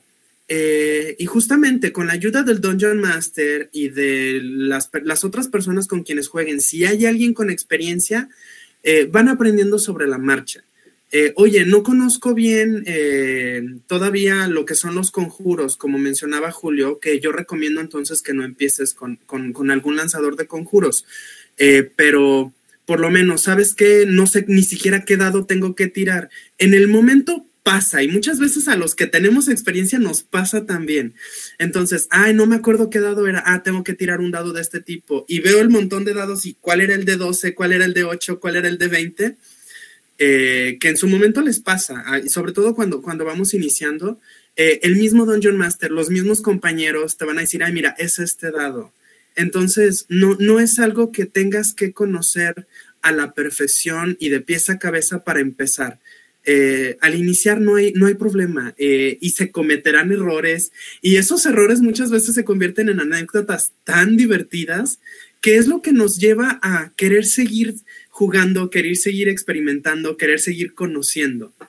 Entonces, más que sentirse abrumados por todo lo que hay, es elegir un punto de partida y avanzar desde ahí. Ok, gracias Anuar. No sé si alguien quiere aportar algo más con respecto a los temas que hemos tratado, si alguien quiere retomar algo, Alex. Digo, yo este, contradigo un poquito a mi, a mi, buen amigo Anuar y a Cel, este, con lo de las magias, con lo de la clase elegir siendo este, novato, depende mucho de la persona. O sea, también hay personas que sí les gusta mucho, este, o sea, sobre todo los, los casters se ocupas mucho meterle leer. Entonces, sí, hay personas que sí les gusta mucho, hay personas que no les gusta mucho leer el manual. Entonces, para las personas que no les gusta tanto entre, enterarse, meterse a las reglas, sí, el fighter, como dice Julio, es una muy buena opción porque es pégale, ¿a quién le pego? A ese, ok, ¿cuál es el dado que pego? Este y tal, se acabó, ¿no? Pero Curiosamente, por ejemplo, este, al dos de mis jugadores, de los jugadores que me ha tocado iniciar en, el rol, yo no les puse limitante de, ellos me preguntaron qué clase, yo se las leí y las que más le, le interesaron a uno fue mago y otro fue clérigo. Este, ahí yo lo que, lo que más o menos hice para, para mitigar un poquito toda esa, tener que leerte los hechizos, fue imprimir cartitas o hacer cartitas que las tuvieran en la mano físicamente para que dijeran, casteo esto, eh, como si fuera un juego de Magic, ¿no? O como si fuera algo así muy simple. Y así puedes utilizar cualquier clase. O sea, antes, por ejemplo, en segunda sí se decía mucho que vas a, mí me tocó, vas empezando, no agarres mago. Y yo agarré mago por Contreras, ¿no? Pero este, pero, y sí, sí les sufrí poquito, pero a mí sí me gusta meterme mucho en reglas, o sea, soy muy de, de, leer, de préstame el libro y hasta que más o menos le entienda, le, le, le, le, doy, ¿no? Entonces, pero sí, si eres una persona que no te gusta saber o meterte mucho en las reglas y una, una clase marcial es mucho más, mucho más fácil. Ok. Julio, ¿algo más para complementar? Sí, este, con esto que comenta Alex, eh, bueno, obviamente tengo que hablar del juego que, conozco o conozco más. Este, en cuarta edición también yo normalmente no tengo ninguna restricción conforme a las clases. Pasa algo en la cuarta edición, desconozco si pasa en las demás. Hace rato les mencionaba, aunque están razas y clases, hay otra división de los personajes, que son los roles. Ah, ahí básicamente se dividen en eh, Defender, lo que vendría siendo un tanque, son eh, personajes que se dedican a contener a la masa o a un enemigo muy grande, ¿verdad? Proteger a los compañeros. Están los líderes, que es el clásico healer, o en este caso también hay líderes que incrementan los estatus temporalmente de tus aliados para que ya sea que hagan más daño, tengan más posibilidad de asestar un golpe. Este, están los controladores, que eh, básicamente ellos crean oportunidad para tus eh, compañeros porque entorpecen el movimiento o las acciones de los enemigos. Y por último están los strikers, los damage dealers. El, el, trabajo de estos compadres es mete la mayor cantidad de daño que puedas en el menor tiempo posible para que se acabe la batalla lo más rápido. Entonces, bajo este panorama, esa es la manera en la que yo llego con mis jugadores. Olvidándote de la clase por un momento, tú, ¿qué rol quieres desempeñar en la partida? Ya cuando ellos me dicen, ah, quiero ser eh, un striker porque eso me llama la atención, esa cosa de meter mucho daño. Ah, bueno, de las clases que son strikers son todas estas. De ahí, la que te gusta, escógela. Y hago lo mismo para este, líderes, controladores y defenders. Entonces, básicamente, este, por eso yo creo que hemos tenido jugadas dentro de lo que cabe amables y reitero bastante, pero la verdad, en cuarta edición no hay, no hay clase inviable. Tú te haces una clase y va a funcionar. Es nada más mientras cumplas el rol que te toca. Eso es lo único. Y rapidín, pero es que estaba viendo en el chat, perdón, un compañero decía que le tocó jugando cuarta edición ser nivel 1 y su narrador lo enfrentó a un dragón y murieron. Y fue una mala experiencia para él. Yo apenas le iba a decir que qué lástima, pero pues son cosas que pueden pasar hasta que vi que dijo que el dragón era nivel 6. Amigo, siendo nivel 1, un, un narrador no te debe de enfrentar a nada que llegue a nivel 6. La regla es todo hasta 5 niveles por encima del tuyo es, perdón, 4 niveles, discúlpame, por encima del tuyo es el tope de dificultad que te pueden poner. Entonces, tu narrador te hizo trampa. ok. Bueno, sí, o córrele, o si ves un dragón en nivel 1, un mensaje de córrele, no vayas allí. Yo hice eso y un troll aplastó a mi druida. No sigan ese consejo. Chicos, no se separen de la party. Esto es, es como las películas de terror. Si tú eres el negro, y disculpando la expresión, si tú eres el negro y te separas, eres el que va a morir. Y después es la golfa, en ese orden de prioridades. Es el negro, la golfa. por lo tanto, por lo tanto, no, no se, no se separen de la parte. Ok, también, Anuar tiene razón. Y después el de la, el de, eh, ¿cómo es el concepto? El concepto, claro, el de la diferencia, no, no, no, minorías sexuales minorías sexuales, claro, sigue en ese, en ese orden. No, pero de verdad, muchachos, D&D da para todo. El, rol en sí da para todo. No, no quiero que nos encapsulemos en Mundo de Tiniebla, D&D. De hecho, estamos preparando, eh, hablemos de rol, para hablar de un juego nórdico de rol que se llama Las Crónicas de Duban, de Truban, perdón, Crónicas de Truban. Eh, va a venir más adelante, así que estamos ahí interiorizándonos un poco. Eh, no sé si los muchachos quieren agregar algo más de lo que hemos tratado hoy. Recuerden que este es un tanteo de todo lo que es Dungeon and Dragon. Tenemos máster con experiencia en las diferentes versiones, lo que nos da un contexto histórico de cómo ha progresado el juego, cosas que se quitan, cosas que se colocan, eh, todo para hacer un poco más amena esta experiencia. Así que, eh, por favor. sí, como un último consejo para quienes quieran empezar, eh, creo que lo que más, lo, más recomendable es, antes de siquiera leer el libro, eh, que es muy recomendable leer el, manual del jugador, si ya se tiene el interés por jugar y ya se tiene como la posibilidad de incluirse en alguna mesa, en alguna partida, creo que antes de siquiera leerlo, habla con el Dungeon Master. A fin de cuentas, eh, las, recomendaciones que hace el libro, las reglas que pudiera marcar, el Dungeon Master decide qué reglas se siguen, qué reglas no, qué reglas se cambian, qué reglas se ponen, eh, tanto para beneficio de los jugadores como para simplificar o volver más compleja una partida, dependiendo de la experiencia de los jugadores. Entonces, creo que teniendo una buena comunicación con el Dungeon Master y si se puede con el resto de los jugadores, eh, ya se tiene más de la mitad del camino avanzado para empezar a, jugar. Gracias. Entonces, muchachos, para ir haciendo cierre de este séptimo programa de Hablemos de Rol, segundo de la serie de Dungeons and Dragons, Lilith, por favor, tus palabras al cierre.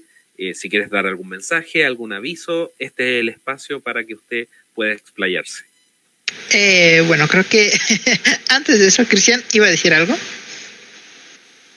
Lo dejamos para, para, el término de las palabras de, de Cristian y aprovechamos de, de, cerrar ahí el espacio también. Vale. El micrófono es todo suyo. Bueno, pues creo que lo más importante, eh, ya hablamos un poquito de la ficha de, de la, para el rol de, del personaje. Eh, como bien lo menciona Anuar, eh, hablar con el DM, que casi siempre va a, básicamente va a recitar un poco del manual del jugador para introducirte al mundo del rol. Es, eh, es que déjate de las mecánicas, sigue el instinto por decir, es más, tiro un dado y que esa sea mi clase, mi raza. Aventúrate a probar y que salga lo que tenga que salir, porque de prueba y error y decir, ah, este, me pasó esto, me mataron, o híjole, seleccioné esto y seleccioné este error. Salen, como dicen, las anécdotas, diviértete, habla con el DM, eh, sobre todo mantén una buena comunicación, un buen respeto entre la comunidad, que lo tienes prácticamente garantizado el 99% de las sesiones y de toda la comunidad, sea Facebook, Twitter, Instagram, lo que sea, en cualquier comunidad de rol es, vaya, una comunidad hermosísima. Eh, pregunta, no hay prácticamente preguntas tontas, más tonto el que no pregunta. Correcto.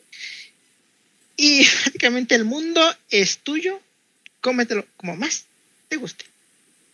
Gracias, Lilith. Eh, Alex, por favor, sus palabras al cierre de la comunidad, pase todos los avisos que tenga que pasar, bienvenido es. Muchas gracias. Este, digo, ya lo dijo muy bien Anuar. O sea, todo lo que planeen, lo primero. O sea, sea lo que sea. Una idea que tengan de hechizo, una idea de personajes. Digo, no, no quiero entrar más porque lo dijo perfecto. Este, yo como último consejo es quizás mm, olviden un poco la mecánica y pásense más al chip de narrar. O sea, olvídense mucho el voy a pegar y voy a hacer un dado de 8. Mejor narren cómo le voy a pegar a tal monstruo y dónde quiero pegarle para que sea así más divertido. O sea, olvídense también de, de, de, ver tanto a la hoja de personaje y de ver mis skills son estos y yo puedo hacer esto. O sea, mejor narrenlo, o sea, personifíquenlo y así el, el rol se siente más, más, más rico. Y pues en cuanto a anuncios, pues digo, si, si, si gustan este, seguirme, estamos en el domingo de 3 a 4 de 3 a 5 pm, eh, este, hora de México, 12 a 2, hora de Chile, en Twitch diagonal Desquacerados. Y en el canal de YouTube de Potionless estamos jugando Call of Cthulhu, la, la este, campaña de Máscaras de Nervatep. Y muchas gracias por la invitación y pues otra vez un placer este, compartir este, cámara y micrófonos con todos ustedes. No, nada que agradecer, Alex. Al contrario, nosotros como comunidad muy agradecidos con tu presencia, lo mismo con Lilith, y parece que ya tengo panelista para la llamada de Cthulhu. ok, eh, vamos a, dejar al miembro de la casa, Julio, por favor, sus palabras al cierre y despedida con nuestros televidentes y escuchas. Ok, este, bueno, va a sonar un poco repetitivo, pero me, eh, uniéndome a lo que comentan Lili, Anuar, Alex, este, yo siempre le he comentado a todas las personas cuando nos acercamos a jugar, ya sean jugadores o cuando alguno de mis jugadores quiere pasarse del lado del Dungeon Master para darme vacaciones. El éxito en una roleada, la que quieras, no es exclusivo de Dungeons and Dragons, Mundo de Tinieblas o otros juegos, el éxito depende de esta fórmula que yo le digo. 50% del éxito depende de todos los jugadores y el otro 50% depende del narrador o Dungeon Master. Aquí quiero llegar con esto. Mientras haya cohesión en el grupo, aunque no sean amigos, puede haber buena eh, eh, eh, cohesión, como decía, o, o buena química, gracias. Este, entre todos, la roleada se siente natural excelente como dice Alex, o sea, hay veces en las que sí, o sea, eh, el rol es un sistema y tienes que comprender el sistema, pero también llegan momentos en los que tienes que actuar, de eso se trata, vive tu personaje, le creaste una historia, vive esa historia y permite que tu narrador te cuente lo que pasa después de que tú dejaste el pincel y ahora él está continuando con toda la narrativa. Y conforme lo que decía Noir, todo háblalo con tu Dungeon Master. Tu Dungeon Master está ahí para que tengas una recompensa históricamente hablando, después de una sesión de un poco de sufrimiento. Pero de eso se trata. Si todo fuera regalado y fácil, el juego pierde sentido. Entonces, échenle ganas, 50-50, y van a tener excelentes partidas. Gracias, Julio. Eh, Cristian, por favor, todo lo que quiera intervenir, más sus palabras al cierre de, esta emisión. Gracias, gracias. Eh, bueno, decirles de que en general los juegos, o sea, como cualquier actividad social, no juegos de rol, juegos de mesa, videojuegos multijugador, ¿no? En general, eh, uno va a tener buenas, malas experiencias, experiencias regulares, ¿no? En términos generales va a pasar en todos los ámbitos, ¿no? No solamente en un juego específico. Va a haber jugadores con los que te lleves mejor, va a haber DMs más comprometidos, DMs que son más este, tranquilos, ¿no? No les gusta inmiscuirse mucho con el jugador. Hay de todo un poco, ¿no? Eso es lo bonito de esta comunidad, que con el tiempo van a ir conociendo a cada tipo de persona, ¿no? Y van a ver con quién tienen más afinidad, ¿no? Con quién decir, este, por ejemplo, este DM me gusta como este, masterea, o me gusta cómo hace sus mapas, o me gusta que le, este, le gusta desarrollar los trasfondos de los personajes, etcétera, etcétera, etcétera, ¿no? Entonces, no dejen que una sola mala experiencia te cierre las puertas completamente, ¿no? Tanto para jugadores como para Dungeon Masters también, ojo, cuidado, ¿no? Porque hay mucha también responsabilidad por parte del Dungeon Master a la hora de explicar el sistema, etcétera, y todo lo demás. Entonces, como les digo, no dejen que una mala experiencia les cierre, les cierre las puertas, ¿no? Y no dejen de crear, ¿no? O sea, siempre que hagas tu personaje, ¿no? Lo juegues, lo disfrutes, hazte otro distinto, ¿no? Si eres Dungeon Master, un día haces una aventura épica, en otra prueba hacer una aventura de investigación, ¿no? Busca experiencias, porque a medida que vas viviendo, vas experimentando, eso es lo que te llena de esos conocimientos, ¿no? De esa práctica, de esa técnica que nos ayuda a crecer como personas, ¿no? Y un amigo una vez me mencionó, ya como para finalizar, de que su experiencia en Daños and Dragons fue catártica, ¿no? Porque se dio cuenta de muchas características de su propia personalidad cuando le escribía en su personaje. Entonces, eh, hay una, bueno, justo ese cuadrito, ¿no? Que sale en quinta edición, el hoja de personaje, rasgo de personalidad y demás, también les den importancia, ¿no? No solo se fijen en tener las estadísticas más altas, ¿no? En tener todas las habilidades, sino muchas veces esos pequeños rasgos de personalidad o esos pequeños momentos humanos que tenemos, ¿no? Son lo que le dan la vidilla a la partida, ¿no? Y ya, nada, no dejen de jugar y sigan rolando los dados. Gracias, Cristian. Eh, es muy correcto lo que dice. Esos pequeños detalles es lo que le da el sabor al caldo, como se dice por ahí. Eh, Anual, por favor, sus palabras al cierre para esta noche. Vale, pues antes que nada quiero agradecer mucho la, invitación para volver y, seguir hablando de, rol, específicamente de Dungeons and Dragons, que para mí ha sido una experiencia increíble. Eh, sí, vaya, complementando un poquito a lo que han dicho aquí mis compañeros, algo que no debemos olvidar es que Dungeons and Dragons, además de ser un juego que obviamente su principal finalidad es que quienes participan se diviertan, em, la base del juego es, estamos contando una historia en equipo.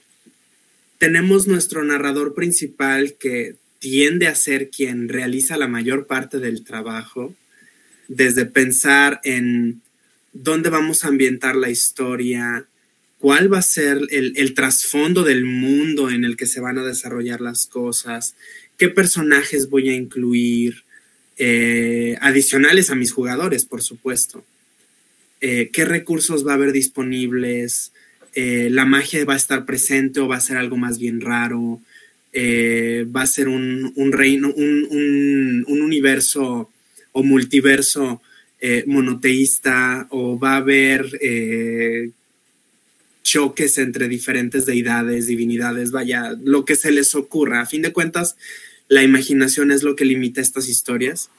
Eh, justamente es eso, no, no soy yo en un personaje representando lo que yo haría en el momento, que muchas veces nuestro primer personaje tiende a reflejar mucho de nosotros mismos. Más allá de eso es, estoy contando una historia y a mí me toca decidir cómo va a pensar y cómo va a actuar y qué motivaciones tiene detrás el personaje que estoy representando, de quien estoy contando la historia eh, dentro de una historia más grande que involucra a otros jugadores, otros personajes. Eh, y sí, justamente como mencionaba Cristian, eh, los rasgos de, de personalidad, eh, los lazos que tenga tu personaje, que también como mencionó Lili, muchas veces no podemos, ni si, no tenemos ni siquiera que pensar mucho o elegir, podemos dejarlo al azar, tira unos dados, ve qué te sale y experimenta. Eh, a fin de cuentas, eh, Dungeons and Dragons es mucha experimentación y por más que trates de preparar tu personaje para todo lo que pueda salir, nunca sabes lo que va a salir. Y esa improvisación también es lo que lo hace divertido. Ok, gracias, Anuar. Muchachos, ha sido una velada muy agradable, muy amena por mi parte. Les agradezco enormemente que hayan decidido estar nuevamente con nosotros en esta fría noche de otoño acá en el extremo sur del mundo. Creo que ustedes están entrando en primavera. Eh, pero de verdad, muy agradecido, muy agradecidos con la gente que hoy estuvo viéndonos, que estuvo interactuando en el chat. El chat hoy día estuvo muy activo. Eh, de verdad, de verdad, ha sido muy ameno. Espero eh, que podamos hacer el cierre de ciclo la próxima semana. Los comprometo en pantalla con toda la audiencia. Si pudiesen estar la próxima semana, de verdad agradecido porque queremos dar un buen cierre a este ciclo de DD. Sé que tres programas es muy poco para abarcar todo lo que tiene Dungeons and Dragons para darnos, pero eh, este es un programa que se va a centrar en hablar de rol y queremos presentarle la máxima cantidad de mundos y universos de rol posible. Por mi parte, recordarles que Zona Neutra Rol Internacional tiene un concurso de cuentos de terror de fantasía oscura, ¿ya? Que cierra el 15 de abril con un premio de 200 dólares a repartir, más la edición en formato físico y formato digital.